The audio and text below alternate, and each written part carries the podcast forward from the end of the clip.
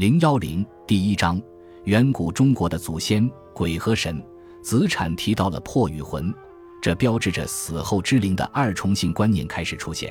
到汉朝初期，它成了一种被普遍接受的观点。根据这种设想，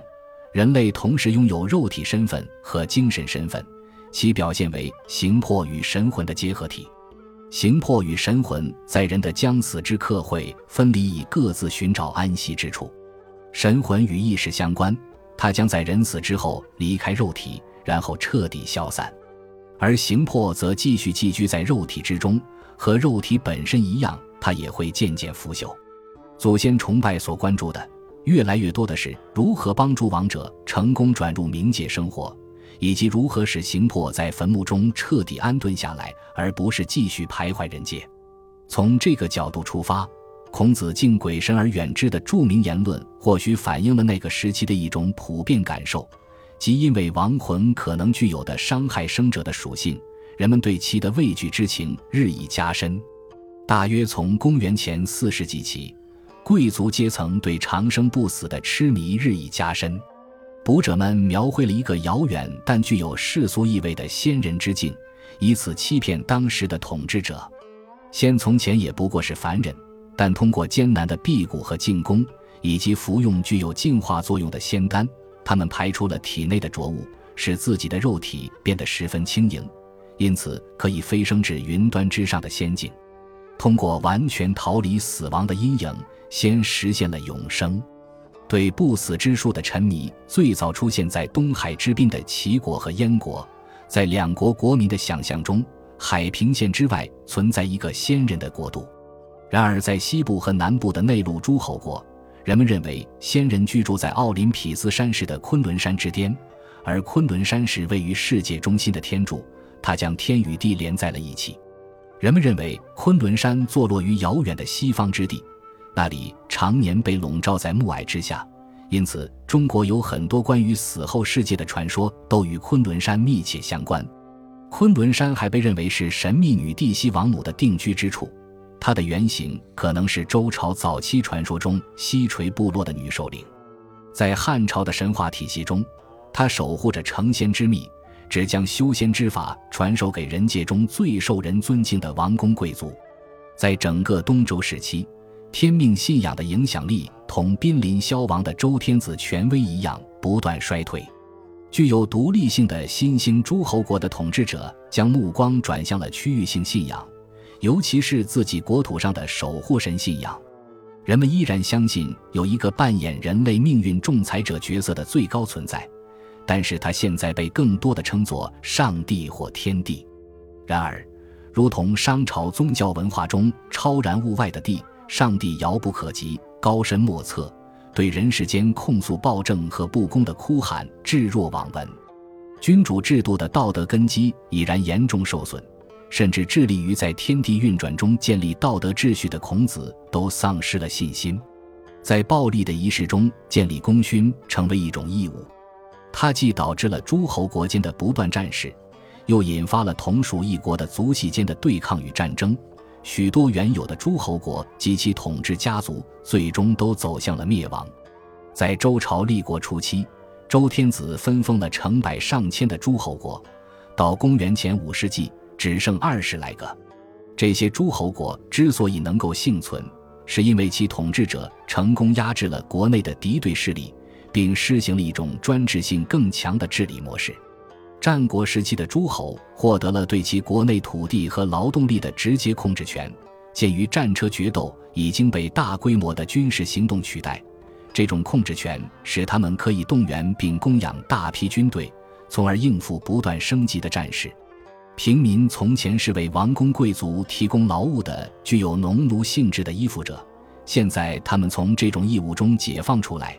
直接成为诸侯及其不断发展的科层制国家的臣民。诸侯将土地赐予民户，然后通过兵役、劳役、赋税获取回报。每家每户现在都需要自行承担维持生计的责任，户由此成为中国社会最基本的生产、消费、纳税单位。战国时期建立在君与臣之间的全新经济与政治关系，成为秦王在公元前二百二十一年开创的帝制的先兆。战国时期的政治新秩序以国家利益为基础原则，秦国的法家学者和政治家是这一点的最好证明。在他们的努力下，治国理政与道德伦理实现了彻底的分离。公元前四世纪的秦国是第一个废除世卿世禄制并建立专制君王最高统治下的科层制度的诸侯国。法家的政治哲学所承认的权威只有统治者颁布的法令。他们被转化为了详尽、严厉的惩罚性管理体系和刑法。法家思想彻底批判了周王室的统治权，否定了用神力证明道德合法性和政权合法性的做法。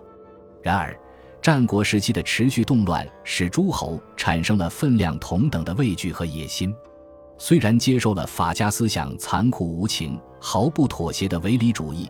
但秦国和其他敌对国家的统治者仍然渴求运用神诏和预言来证明自己会在逐鹿中原的大业中取得最终胜利。公元前二百五十六年，实力迅速扩张的秦国灭掉了周王室，进一步加剧了这种渴求。这个时代的哲学被两种对立但相互关联的趋势支配。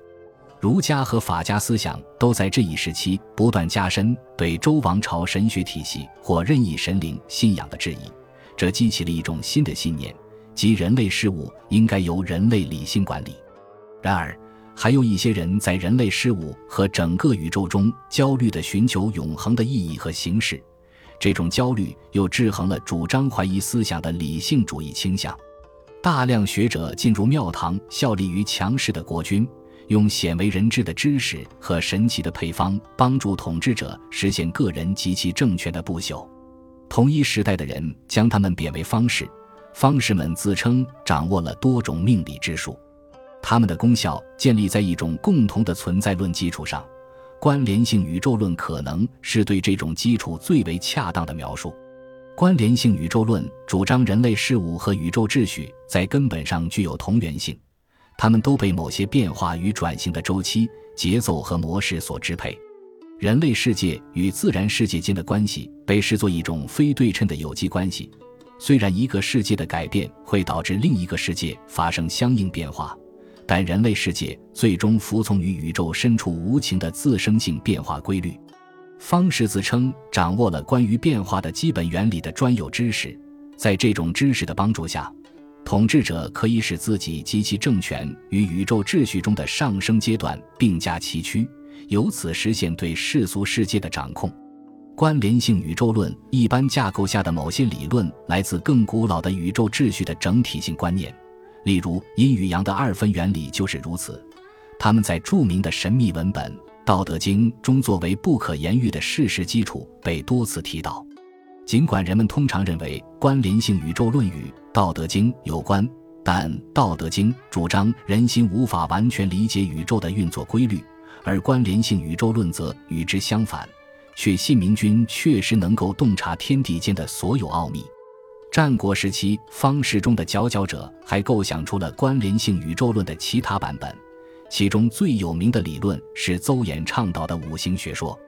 邹衍是当时最成功。最知名的方式，他相信人类历史和宇宙秩序都按照五行或五德的次序不断循环。邹衍将五行与他们在自然世界中对应的实体化存在联系起来，它们首先是自然界中的五种元素之力，然后又被扩展至五个基本方位、五大行星、五种主要颜色以及不计其数的其他现象类别。邹衍的构想以及以此为基础发散出的其他理论广受欢迎，对于那些意图问鼎天下的统治者来说尤其如此。尽管关联性宇宙论在后世的中国思想中占据中心地位，但令人吃惊的是，我们找不到足以证实其在战国之前就已经存在的物证。气是战国时期哲学话语中另一个引人注目的概念。它也成了关联性宇宙论的根本理论之一。我们无法用简单的英文词语翻译它。最早，它指云层中的水汽或沸腾状态的小颗粒。这种定义一方面显示出气是宇宙中的无形物质与动能，另一方面说明它可以滋养用以维系生命的能量。作为一种哲学概念，气代表宇宙中四处弥漫的物质。古希腊物理学对物质和能量做了区分，